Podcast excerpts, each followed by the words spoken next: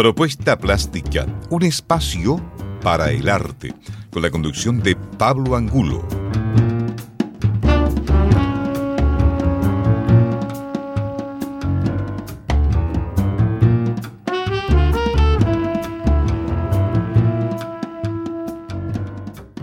Bienvenidas y bienvenidos a Propuesta Plástica, un espacio para el arte por Radio Universidad de Concepción. Hoy viernes 20 de enero comenzamos la 38 emisión de nuestra temporada 2022. En esta oportunidad conversaremos con María Alejandra Valdivia. Hola María Alejandra, hola, ¿cómo hola, estás? ¿cómo estás? Bienvenida al programa.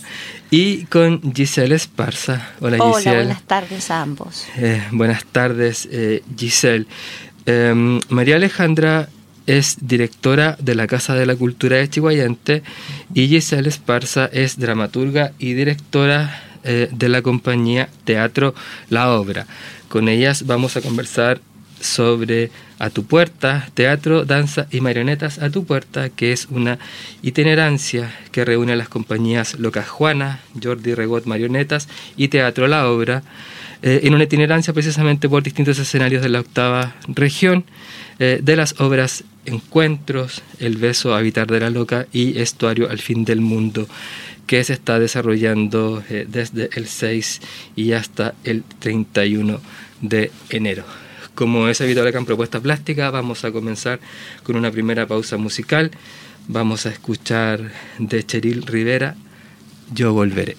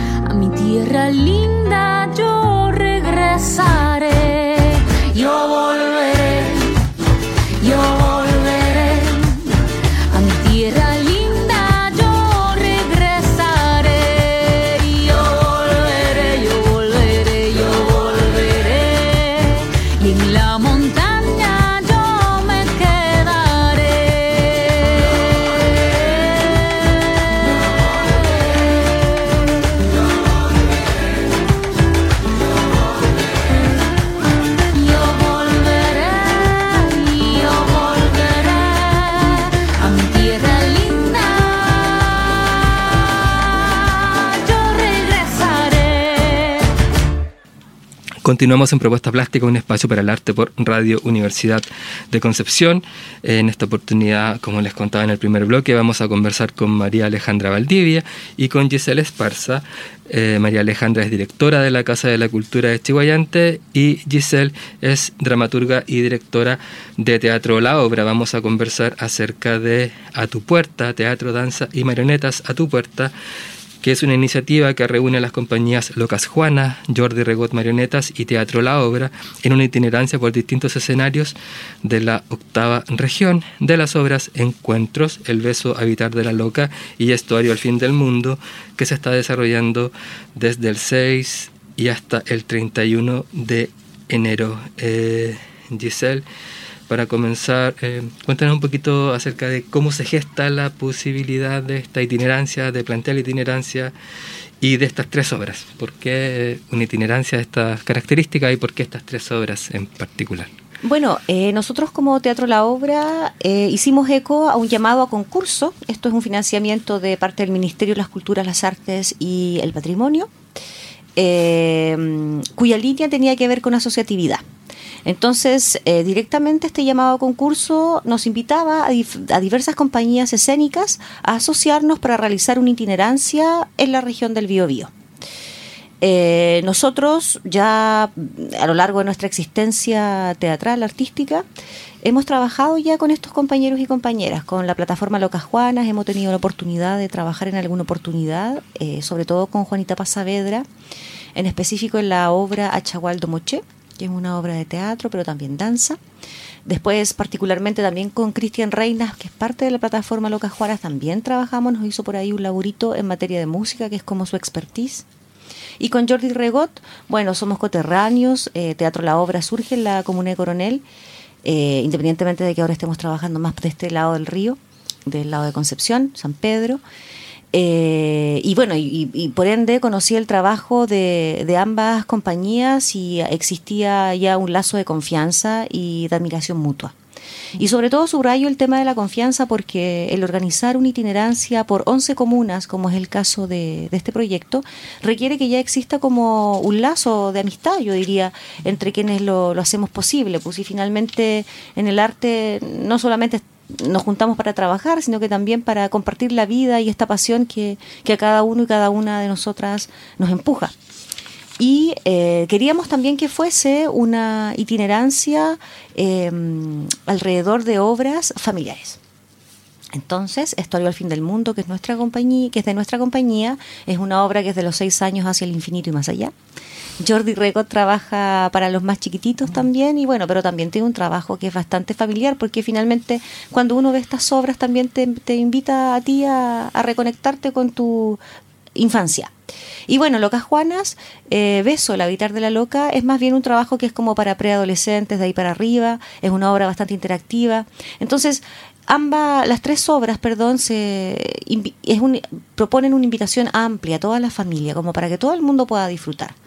Así que eso también estaba importante y en segundo o tercera instancia ya, eh, el vincularnos con espacios culturales donde ya hemos tenido experiencia previa eh, fue como algo básico a la hora de pensar la, itinerancia porque todo esto había que hacerlo muy rápido.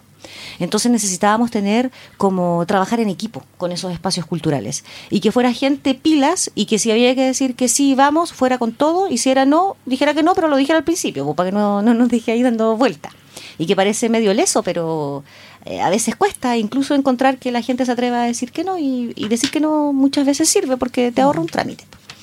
Así que ahí nos enlazamos con estos espacios culturales que tenían que ser deslocalizados fuera de Concepción y uh, ahí fuimos tejiendo nuestra red y es así como estamos desde el 6 de enero, como tú bien decías, ya ejecutando este proyecto que va a cerrar el día 31 en Los Ángeles. Gracias, eh, Giselle. Eh, María Alejandra, eh, cuéntanos cómo opera la Casa de la Cultura de Chihuayante, de quién depende, cómo se estructura y, cómo se realiza la gestión de, obras y en este caso en particular con la obra de, de Giselle Estuario, Al fin del mundo. Bueno, eh, el espacio cultural de Chihuayante es bien curioso, ¿ah? eh, tiene una conformación quizás no, tan tradicional, eh, es, un espacio que está compuesto por tres como eh, subespacios. ¿ya? Está la Oficina Municipal de Cultura, de la cual yo soy la encargada, ya que depende del municipio. Y además está el Centro Cultural, que físicamente es el mismo lugar.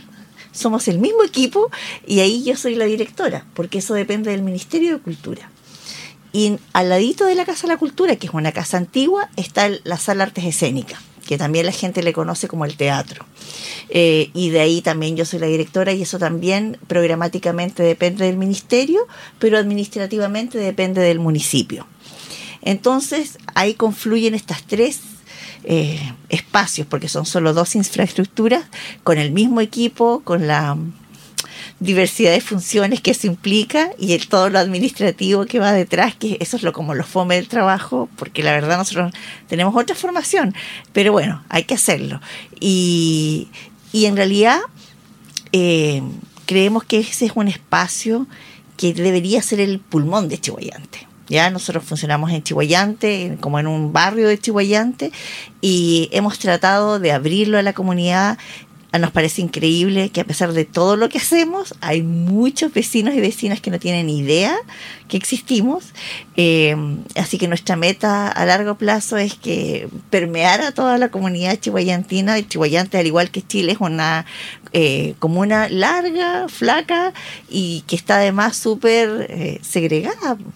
Entonces, eh, los vecinos del sur no se meten con los del norte y, y eso es algo que nosotros hemos, hemos ido tratando de romper. Esas brechas eh, las hemos tratado de y tratando de romper y bueno, y este paradigma también que, que la cultura eh, es para algunos y no para otros, creemos que no es así. Estamos con todo el plan de la democracia cultural, tratando de empoderar a las agrupaciones que existen en la comuna.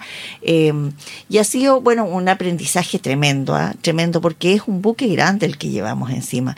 Y además hay una doble responsabilidad, o sea, generar cartelera para la comunidad, pero no cualquier cartelera, sino que una cartelera que sea eh, donde, donde la gente pueda nutrirse eh, y además tratar de ser un espacio para las compañías, para eh, de las diferentes artes escénicas que existen en la región o fuera de la región, que se sientan acogidos, tratamos de, de, dentro de nuestras posibilidades, de mantener el espacio en las mejores condiciones.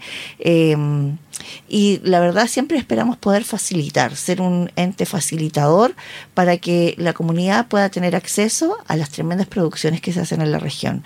Entre esas está eh, el estuario, que es una de mis obras favoritas, las chiquillas lo saben, yo soy archirrequete fan del trabajo de ella. Además, a las compañías en general las conozco, eh, como muy bien decía Giselle. Eh, trabajan mancomunadamente súper bien.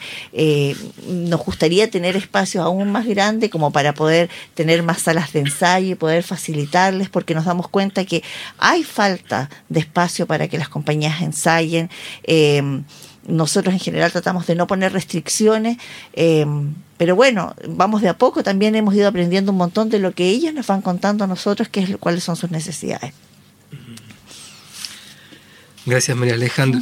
Eh, Giselle, eh, algo adelantaste eh, en, en la pregunta anterior eh, respecto de, de por qué la elección de algunos lugares. Decías que habías trabajado con ellos, pero si puedes andar un poquito en, en cómo se realiza la gestión eh, con los espacios culturales. Eh, de- donde se van a presentar las obras, ¿cierto? Eh, no sé si tú conoces de antemano la estructura de los lugares, necesitas, eh, necesitan, ¿cierto? Para los eh, fondos concursables, eh, cartas eh, anteriores, ¿cómo realizan ese proceso? Sí, efectivamente, al momento de realizar una postulación, uno tiene que adjuntar, además de toda la información que se pide, las cartas de compromiso de los espacios culturales. Entonces, en ese momento uno propone, acuerda una fecha eh, tentativa, porque si es que sale, después hay que volver a contactar y ver si es posible conservar esa fecha o no, y eso ya es otro trámite. Eh, en, este caso tuvimos que tener movimiento, las fechas que habíamos previsto siempre se mantuvo enero, pero tuvimos que tener un movimiento, una rotación, digamos, de pronto el elenco tampoco confluía con el compromiso, por ejemplo, de ir a Chihuayante, entonces, ¡buaf! cambiemos, otro cubre ese espacio, porque la fecha cambió o cualquier cosa. po. Y así se va, se va armando. Y efectivamente yo conocía varios de, de estos lugares. Yo soy de, de- de Coronel, entonces conozco la Casa de la Cultura, pero este es un proyecto cuyo espíritu es descentralizar. Por algo las bases decían que ojalá no nos presentáramos en Concepción, que es la capital donde se mueven más cosas. Entonces, dentro de esa descentralización, nosotros también nos propusimos, en lo posible, descentralizar aún más. Por ejemplo, en Coronel, eh, propusimos no hacerlo en la Casa de la Cultura, sino que sacarlo afuera. Y la obra Encuentros de Jordi Regot Marionetas se prestaba para eso. Entonces hicimos una, una función en el Museo Puchoco Que queda ahí, bueno, en el sector de Schweiger. Y fue súper bonito porque mm, Coronel además está con harto esfuerzo tratando de, de, ha- de hacer renacer ese espacio como un lugar patrimonial, de restaurar, de que vayamos para allá, lo visitemos, lo conozcamos, bajemos al, al, al pique, etcétera, lo vivamos en el fondo. Entonces proponer una actividad que también atrae a la gente para que vaya a ese, ese lugar, está bonito. Y también hemos nos hemos esforzado harto con Paulina Barrenechea, que está trabajando en la producción también y en las comunicaciones ahí con todo el talento que ella tiene. Eh, y ella nos ha propuesto como una estrategia de, mm, de comunicaciones un poco diferente, como diferente pero conocida en el sentido que es como volver a, a lo antiguo que es el puerta a puerta. Entonces, como mandamos a hacer unas tarjetas y ella toma el tiempo de ir, no sé, uno o tres días antes de ir a, en coordinación siempre con la gente que trabaja en las casas de la cultura, díganme qué lugar es idóneo para que yo vaya a repartir esta información. Entonces, ella llega antes a las comunas y reparte estas tarjetas, no sé, pues en la feria, pues, repartió en Hualpén, en Chihuayante también estuve en otra actividad cultural, en Coronel llegamos el mismo día, pero ella ha sido el trabajo de ir a la playa en Puchoco recorriendo ahí a los hornos que estaban, hacer los pabellones también ahí, invitando a la gente para, para que vaya. Y así, en cada uno de los lugares, como que hemos aplicado también esa estrategia de terreno. Y ha resultado, hemos tenido como, como buen marco de público. Eh, y estamos también contentas de poder aportar como las actividades estivales pu, con, con cultura y sobre todo con actividades artísticas de compañías locales, pu, que a veces sucede que en estas fechas se hacen grandes fiestas, pero se invita a, a artistas de afuera, de afuera de la región. Y está bien, obvio, a todos nos gusta, no sé, ver a gente famosa, pero a veces eso se descuida también eh, el generar espacios laborales para quienes estamos constantemente acá trabajando, postulando a fondos, yendo a tocar puertas y haciéndonos la vida. Entonces, y también para nosotros como Teatro La Obra está bonito poder ser una plataforma que genera también empleo, empleabilidad, porque finalmente estamos generando empleo para toda la gente que, que somos 15 personas más o menos que estamos rotando en torno a este proyecto y eso también eh, es una gestión bien bonita, po. Y ahí todos nos ponemos como a, tirar el carro para el mismo lado y, y también se, se muestra que la competencia, hace poco salieron el tema de los fondar y por ahí dejó gente con sonrisas en la cara y a otros un poco más tristones, pero que es un sistema que siempre se, se critica por el rollo de la competencia, no sé cuál sería la propuesta a realizar, no lo sé, pero también está bonito ver que quienes trabajamos en esta área de las artes y la cultura podemos asociarnos y ser compañeros y compañeras como lo somos la mayor parte del tiempo y generar proyectos en conjunto, no solamente estar compitiendo a través de un formulario. Entonces, eso también está tiene como, como de positivo a la interna. Eh, María Alejandra, eh, ¿cómo, ¿cómo van construyendo la parrilla de las obras? A propósito de lo que decía eh, Giselle, ustedes construyen la parrilla con eh, las compañías que se acercan precisamente en esta lógica de los fondos concursables, a pedirle un espacio, a pedirle una carta, o, tienen otras formas de financiamiento de obra, ustedes generan sus propias obras con, con compañías, ¿cómo, cómo lo hacen? Improvisamos, no, no, broma, broma. bueno, la verdad, eh, creo que es súper importante desmitificar el trabajo de, la, de, de, las, de los artistas, las artistas, la gente vinculada a las culturas. Existe una percepción de que somos súper buenos para improvisar, de que no tenemos metodologías de trabajo y y dista, dista- no sé si todos los espacios, pero por lo menos nosotros, y creo que com- la, compañía, está, que el Teatro La Obra también tiene una metodología de trabajo que la dan a conocer desde el inicio. Entonces, para nosotros también es mucho más fácil poder trabajar así. Nosotros hacemos una planificación anual. eh, Tratamos de mantener fechas que son hitos, obviamente, dentro del área de las culturas y eh, vamos tomando contacto según el presupuesto que tenemos. Nosotros, afortunadamente, no solo nos financiamos de platas municipales, sino que también, como les explicaba, eh, recibimos algún apoyo desde el Ministerio de las Culturas a través de programas por ejemplo, que lo administra la Seremía de Culturas acá, que es eh, Corredor Bio Bio, Red Cultura, eh, que nos permite asociatividad, que nos permite eh, generar una plataforma importante para movilizar eh, este polo productivo que es el polo de la cultura, ¿ya? Eh, generar empleabilidad eh, y para poder también, o sea, yo creo que sí o sí debemos ser aliados eh, de, de como nuestra contraparte, que son las compañías.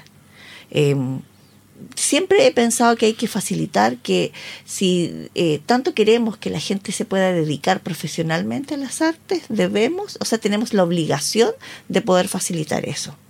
Eh, y, y bueno, lo que vamos haciendo mm, gran parte de nuestra programación tiene que ver con estos proyectos que se ganan las compañías, donde nosotros ah, eh, hacemos estas casa- cartas de compromiso. Y, bueno, como decía Giselle, vamos fijando fechas según disponibilidad. Eh, a veces algunos actores o actrices se repiten en algunos montajes, entonces hay que ir viendo, pero en general siempre hay buena disposición para poder hacerlo. Eh, además, nosotros tenemos, eh, podemos postular a través de Corredor Bio Bio a otros fondos donde podemos también generar eh, otro tipo de montaje, no solo de teatro, sino de artes circenses, de danza. Y tenemos un programa que es un programa muy importante dentro de- de- del Centro Cultural, que es la formación de audiencia. La formación de audiencia es un programa que se hace mensualmente en el que presentamos un montaje a eh, los centros educacionales de la comuna de Chihuayante. Ese, ese montaje de lo que sea, puede ser música, eh, ya les decía, no sé, una película, em, debe ir con alguna mediación. Invitamos a niños y niñas desde la edad, o sea, desde muy chiquititos, desde los jardines infantiles, hasta estudiantes que están en colegios de nivelación de adultos, eh, niños y niñas que van a hogares. eh, en Chihuayante hay un colegio que es de niños, niños y niñas autistas también. Es abierto a toda la comunidad escolar, ¿ya? Eh, y es, o sea, eh, en, en los primeros días de marzo mandamos la programación a todos los centros educacionales, privados, públicos, y creo que, o sea, el 90% eh, acusan recibo y van y se inscriben porque les ponemos algunas eh, características de las actividades y eso está súper bien porque nos interesa mucho que los jóvenes, las niñas, los niños vayan conociendo qué es lo que hacemos y vayan apreciando también, generando este espíritu crítico. O sea, las artes son mucho más que algo bonito. Hay mucho, mucho, hay mucho trabajo detrás y lo que puede, las conversaciones que se abren después de cada montaje, o sea, nada que decir, fantástica. ¿Y cómo fue en particular la recepción de, Estuario al fin del mundo en la comuna en el Centro Cultural? Fue súper bonita, fue súper, nosotros ya la habíamos tenido en formato digital, ya la habíamos tenido también antes, lo hemos repetido un par de veces, pero no importa, porque público siempre hay. Eh, además los chiquillos hicieron algo que a mí me encantó, que no me había tocado ver, que fue una actividad después de la obra de teatro. Sí, efectivamente, el proyecto también incluye que cada una de las funciones que realizamos eh, va acompañada de una actividad de mediación. Pero nos propusimos ahí en conjunto con Paulina eh, que no fuese el típico conversatorio, sino que hacer algo más participativo que le diera a las personas la oportunidad de encontrarse con su ser creador, creadora también. Y así sucedió y estaba un poco nerviosa porque de hecho en esta función que hicimos en Chihuayante, María Alejandra, fue la primera vez que tiramos a la cancha lo que habíamos hecho en el papel y que en el papel funcionaba bien, pero no sabíamos mucho cómo iba a funcionar y siento también que funcionó. Funcionó súper bien. De hecho, ahí había varias personas que después así como que no se querían ir. y sí, como que siguieron conversando porque además, bueno, tienen que ver la obra. Eh, en alguna medida nos toca a todos un poquito. Entonces, sí. Mm. Eh, muchas gracias. Eh, vamos a seguir conversando acerca de esta itinerancia eh, de las compañías eh, Juanas, Jordi Regot Marionetas y Teatro La Obra, luego de nuestra segunda pausa musical. eh, vamos a seguir escuchando a Cheryl Rivera, Luna Gris.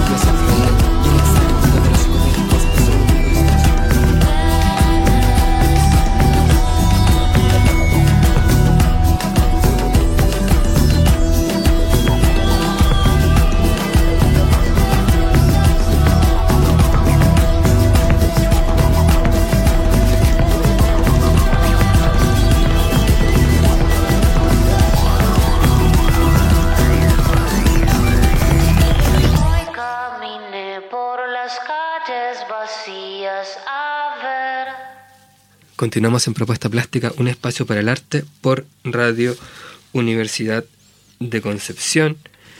Eh, estamos conversando con María Alejandra Valdivia y con Giselle Esparza acerca de la itinerancia a tu puerta, teatro, danza y marionetas a tu puerta. Em, Giselle, yo quiero preguntarte acerca de la obra propiamente tal.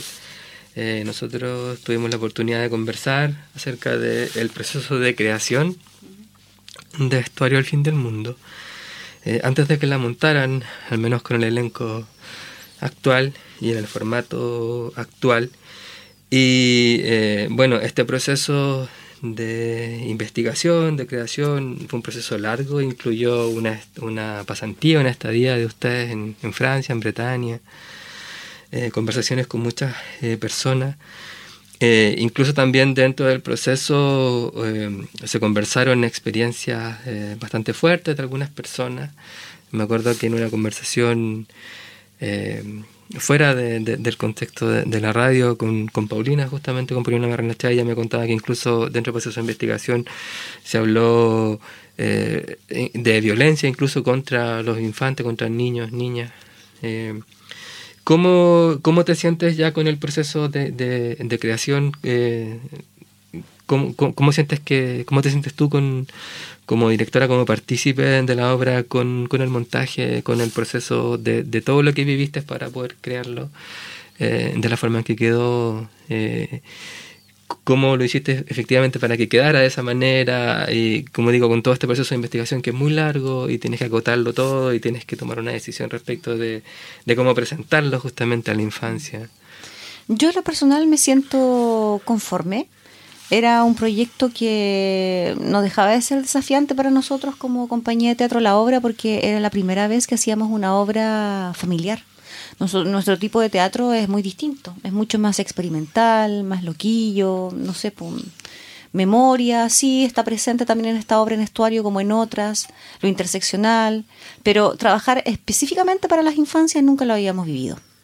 Por lo tanto, era visto como un desafío y una posibilidad de aprendizaje para todo el equipo, no solo para mí. Y en ese sentido fue esencial, eje, yo diría, el apoyo que recibimos de la compañía Teatro Ocasión, que es una compañía que tiene amplia experiencia en trabajo con infancias,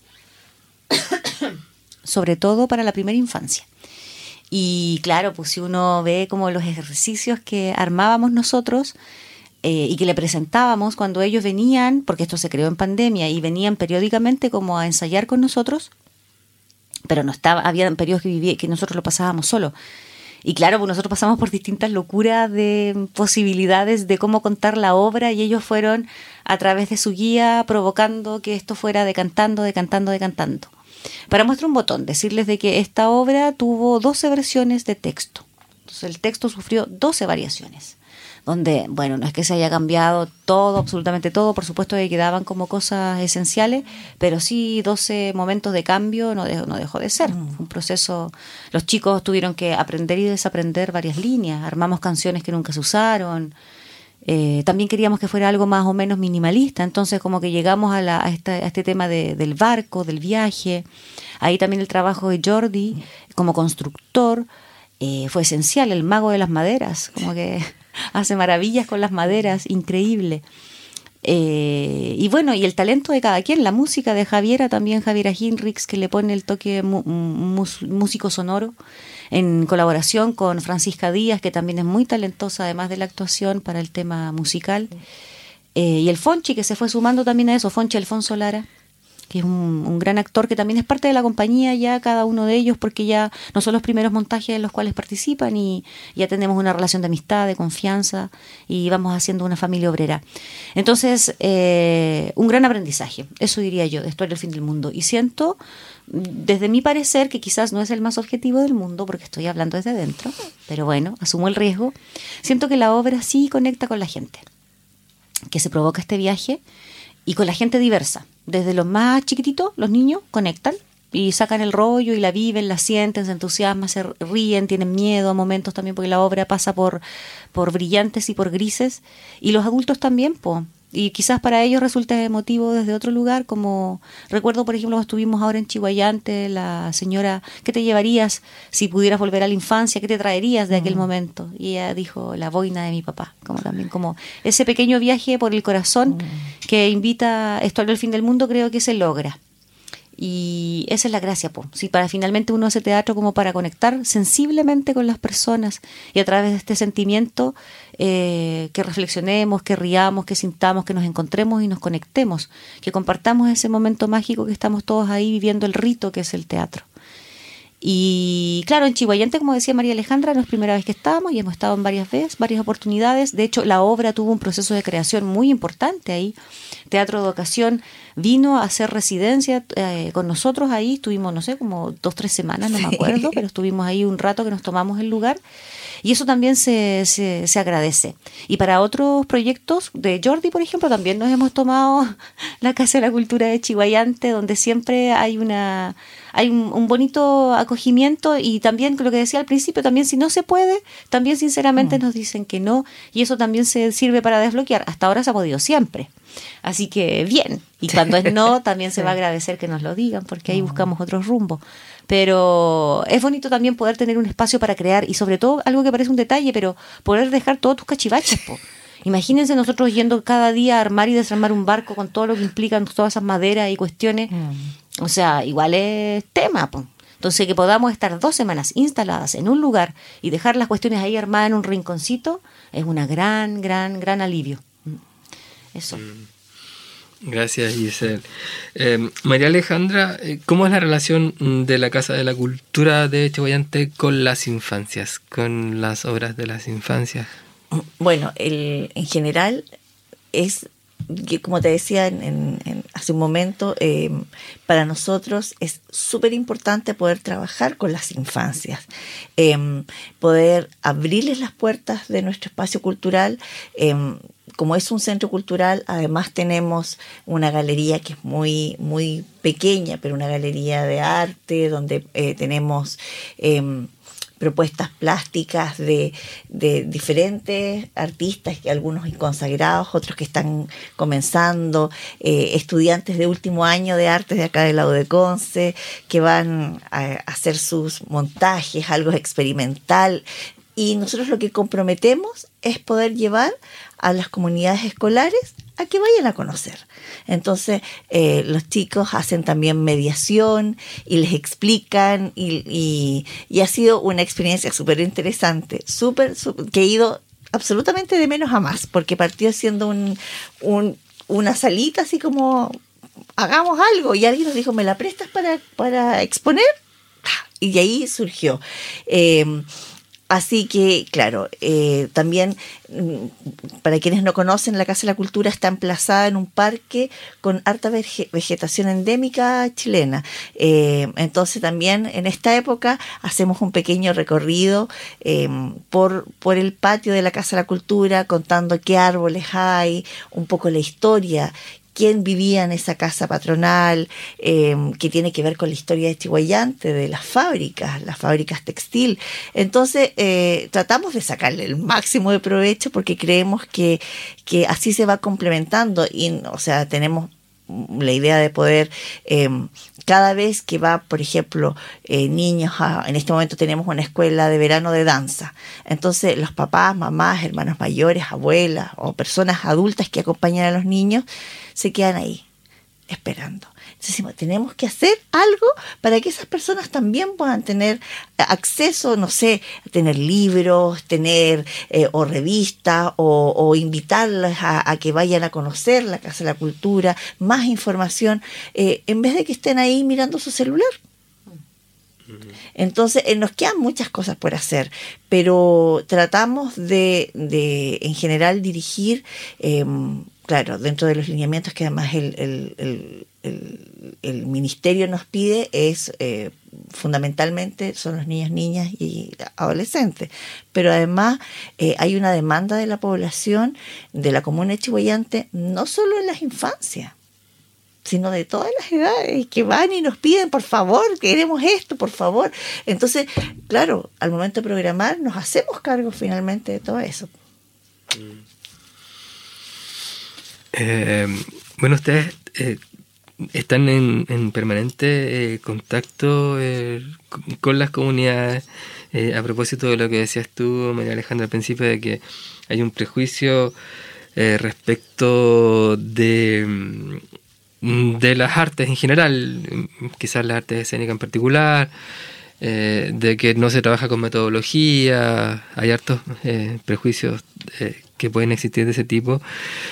También eventualmente pueden haber prejuicios de parte del mundo de las artes con las comunidades, quizás a propósito de algunos hechos cierto que han, que han pasado en el país cierto hace el año pasado la, la segunda mitad del año pasado se marcó harto con el tema del rechazo a la nueva constitución, ¿cierto? A veces se puede asociar eso, o ciertas personas pueden asociar eso con un...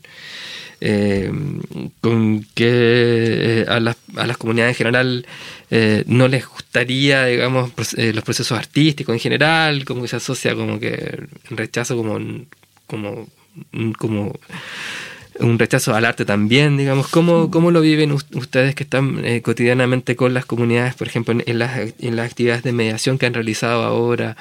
Eh, ¿Cómo cuando uno- podría entender que, que el país de alguna manera igual rechaza, rechaza la cultura? Insisto, puede ser un prejuicio, por supuesto, o debe ser un prejuicio, por supuesto. Eh, pero, ¿qué pasa con eso? Yo siento que las personas están interesadas, en su mayoría, no todas, pero interesadas por ser partícipes y por subirse al escenario, porque finalmente nosotros, por ejemplo, las actividades de mediación las realizamos arriba del escenario, que parece como nada, pero igual hay personas que es la única vez que van a subir un escenario quizás, o la primera vez.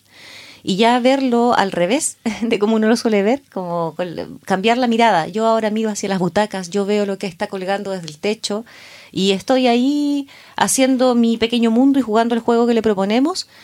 Eh, varias personas se atreven, no son todas, sí, para decir verdad. Pero también ya procesos personales, pues, cada quien sabe cuáles son sus límites, sus miedos, por qué no voy. Siempre está como el temor de qué me van a hacer hacer, como pues, hay di- diversidad de, de- de personas, como diversidad de colores. Pero sí, en su mayoría siento que la gente está eh, dispuesta a participar y sobre todo después de que viven la experiencia, incluso quienes se quedan mirándose y se dan cuenta que no era nada terrible, eh, veo la satisfacción que hay en ellos, las ganas, como dice la María Alejandra, de hablar, de dar las gracias, de se quedan como con un, pedazo, se quedan como colgados, prendados un poco de, de la obra de aquel momento. Como que por un momento se, se rompe lo cotidiano y lo viven de una manera mágica y sensible que se aprecia y se ve y es tangible también para nosotros que estamos ahí mediando este proceso. Y da mucha satisfacción en lo personal. Porque finalmente eh, si uno quiere aportar con un aporte, con, con una, con algo para que los cambios sean posibles, finalmente son cositas chiquititas las que hacen eso. po. De pronto el dar la oportunidad a que alguien se sienta como creador o creadora y, y se conecte con esa parte, parece nada, pero quizás puede pro- propiciar un pequeño cambio en esa persona, un verse diferente, un conectarse con las personas desde otro lugar. Entonces eso está, está bonito, como ser también como un agente de cambio microscópico. A veces nos olvidamos de eso porque pensamos que los cambios vienen simplemente de los sectores de poder, pero nosotros tenemos más poder que todos los sectores de poder, un poder chiquitito que si se hace cadena puede hacer grandes cosas. Y siento que humildemente algo de eso sucede en esos procesos de mediación. Después yo siento sí que a las personas les cuesta como todavía valorar económicamente eh, el trabajo artístico. Como que sienten que es algo que debe ser gratis. Así como, y capaz que tienen razón, no lo sé. Pero yo como trabajadora de las artes eh, necesito comer, pues necesito vivir. Entonces, una u otra forma, si el Estado no me subvenciona y si el público no quiere pagar la entrada, mm, ¿qué hago? No, no, no sé, me dedico a otra cosa y nadie, nadie hace arte y el arte finalmente moviliza muchas cosas, nos, nos hace eh, no olvidarnos que somos personas humanas, sensibles y que tenemos que estar conectados con nosotros mismos y también con los demás. Entonces siento que el ejercicio de la paga es algo que hay que trabajar.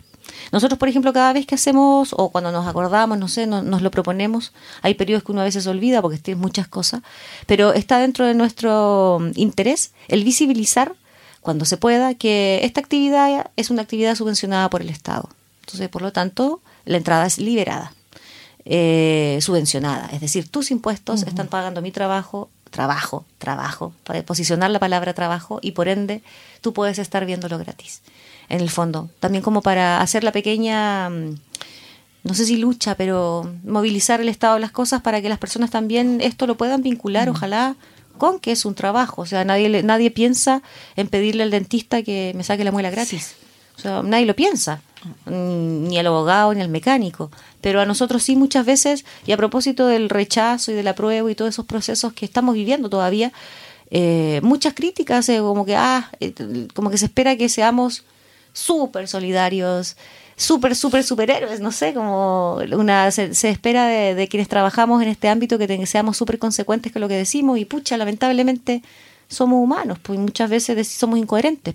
Y también qué bueno que tengamos el derecho de ser tan incoherente como es el, no sé, el, el mecánico, como decía, o cualquier persona que se dedica a otra profesión. Eh, en fin, pas- pasa una variedad, una variedad de cosas. Y creo que hay mucho trabajo por hacer. Y uno de ellos es que nosotros como trabajadores quizás vayamos visibilizando que cuando actuamos gratis es porque nuestro trabajo está siendo pagado por otro lado.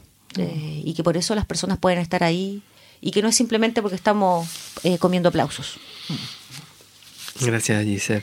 Y en tu caso, María Alejandra, Sí. ¿cómo, ¿cómo vives tú esa, esa dicotomía? No puedo ese- no complementar lo Mm. que dice Giselle, o sea que me parece algo súper relevante y creo que también es la pega de los centros culturales. Nosotros, aquellos por ejemplo que pertenecemos a municipios, que trabajamos con los municipios, debemos eh, educar a nuestras autoridades y explicarles, hacerles entender de buena forma eh, que, eh, que ya no es el tiempo de que los artistas van por la empanada y el vaso de bebida.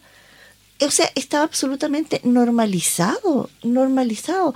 Y también hay otra pega que hacer. Aquellos artistas que están comenzando, que se están involucrando en el mundo, explicarles que si ellos aceptan tomar un trabajo por una, es un, es un ejemplo nomás, una empanada y una bebida, finalmente le hacen un juego desleal a sus colegas, sus gremios. Entonces, también ahí tenemos la pega, quienes somos gestores culturales y trabajamos desde la institucionalidad, poder facilitar herramientas para ir educando también a, a, nuestras contrapartes, para que sepan valorar su trabajo. Eh, así que, bueno, yo sé que cuando todos estamos comenzando a veces aceptamos un montón de cosas, pero que después eso no sea una costumbre, que no sea la normalidad, que no sea... eh, no, hay que ir rompiendo eso. Y respecto a lo de las audiencias, eh, y esto que me decías tú, a mí me ha impresionado mucho cuando hacemos el trabajo de formación de audiencia, las reflexiones que hacen los asistentes a esas actividades. Eh, niños, niñas, adolescentes, con un nivel de mm, análisis, una lucidez nos deja a todos boquiabiertos. O sea, realmente eh, que a veces uno cree que quizás se aburrieron un poco, estaban inquietos, pero no, es su forma. Y hacen así reflexiones fantásticas, que realmente es un aprendizaje. Yo adoro las formaciones de audiencia porque aprendo mucho también, no solo del montaje, sino de lo que se genera ahí, esa conversación con, con, con los chicos, chicas y que van. Y además, creo que las artes también nos permiten durante la pandemia se visibilizó mucho, o sea, yo lo escuché en muchas partes, ay, que gracias a las artes estamos mejor, la salud mental nos ha ayudado gracias eh, al- a poder ver, eh, tener acceso a través online de eventos artísticos. Entonces, eh, creo que no nos podemos olvidar de eso. Sea, creo que quizás no estamos con el COVID ahí, pero finalmente nuestra sociedad es una sociedad pandémica, estamos con una enfermedad, la salud mental está ahí todos los días. Entonces, creo que debemos a- aprovecharnos de las artes como nuestra aliada. Y, pero para eso debemos hacer una planificación y una estructura ya mucho mayor que tenga que ver con la educación y, y cómo valoramos esto también como sociedad. Mm. Eh, hay un trabajo precisamente eh, gremial respecto de, de esto. Hay una asociatividad de, las de las compañías o de un gremio. Sí, bueno, yo soy parte de SIDARTE, Sindicato Nacional de Actores y Actrices, trabajadores de, la- de las artes teatrales, más bien de Chile, que es un sindicato que tiene más de 50 años. Ahora bien, fue curioso, fíjense que para la- el momento de la pandemia, eh, bueno, nosotros siempre hemos sabido que somos precarios. Nadie se mete a esto porque para no tener una vida precaria, o sea, como que lo asumimos. Pero en el fondo ahí nos dimos cuenta que, pucha, que somos súper, hiper precarios. O sea, por ejemplo, eh, pero también tenemos que ahí asumir una responsabilidad, no sé, es ambivalente. Eh, por ejemplo, actualmente cuando uno lo contratan para realizar una función, sucede muchas veces que hay una persona de la compañía que boletea por todos, ¿cierto? Entonces, no sé, yo boleteo por mis compañeros que somos cinco. Entonces, la boleta dice un millón de pesos para Giselle Esparza. Pero yo no gané el millón de pesos. Ese millón lo tuve que dividir con mis otros cinco compañeros. Entonces, eh, ok, todo súper bien, pero cuando fue la pandemia y empezaron a aparecer los bonos más y esto y esto otro, o sea, yo aparecía, yo digo, o cualquier persona que en mi caso que haya boleteado por, por los compañeros aparecía ganando mucha plata, po, pero es irreal, po, porque esa plata no es para mí nomás. Po. Y eso nos jugó en contra, y eso también tiene que ver con la precariedad, porque nosotros no tenemos un estatus diferente, o sea, nosotros estamos como trabajadores a honorarios y punto, fin. Pero es súper diferente ser un trabajador, trabajador honorarios cuando eres panadero a cuando eres te dedicas al teatro o a las artes. Pan la gente come todos los días y en exceso comemos pan a veces.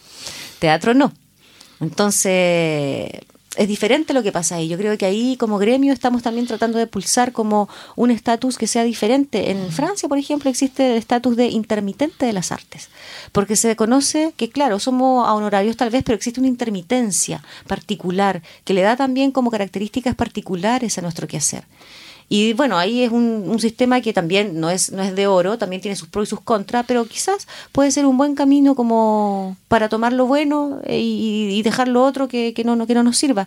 En fin, hay muchas cosas que hacer, como decía María Alejandra, pulsar para que todos nos, nos aunemos para cobrar lo mismo, pero es súper difícil también. Po. Hay tarifas, el sindicato tiene tarifas, sí.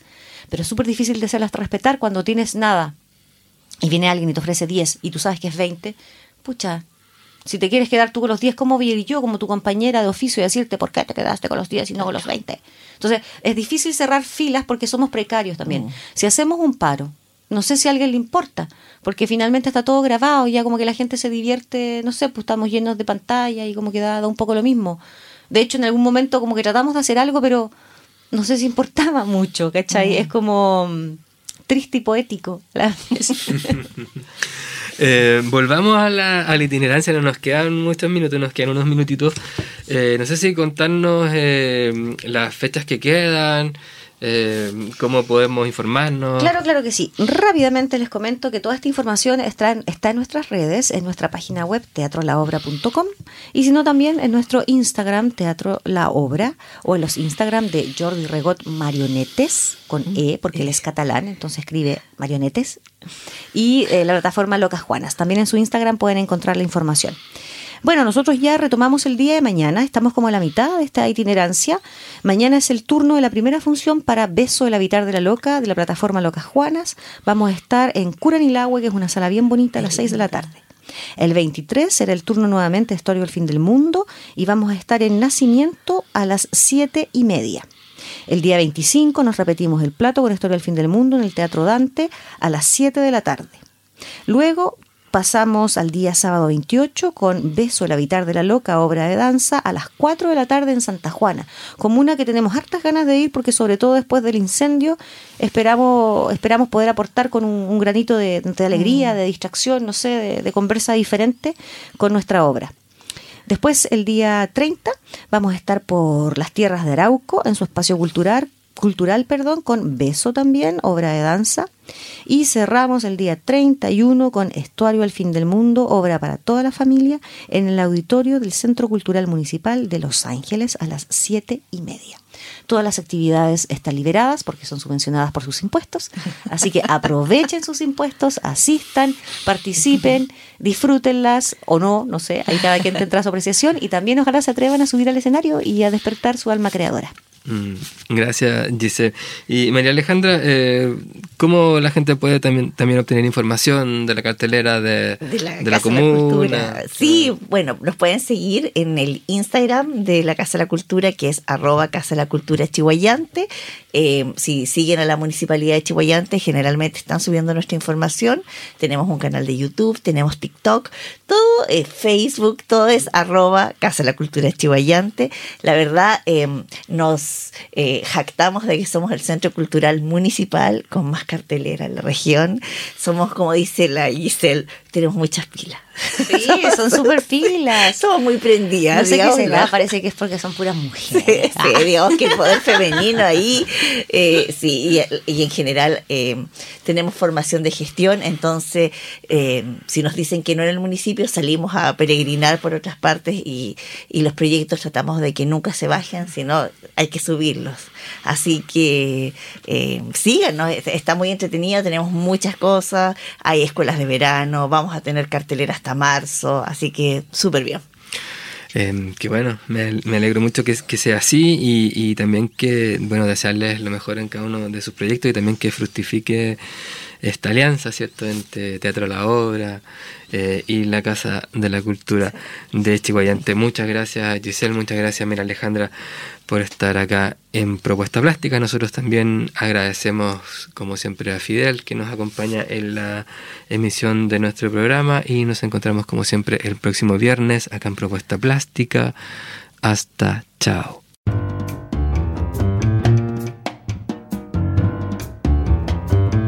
Les esperamos el próximo viernes en Propuesta Plástica, un espacio para el arte.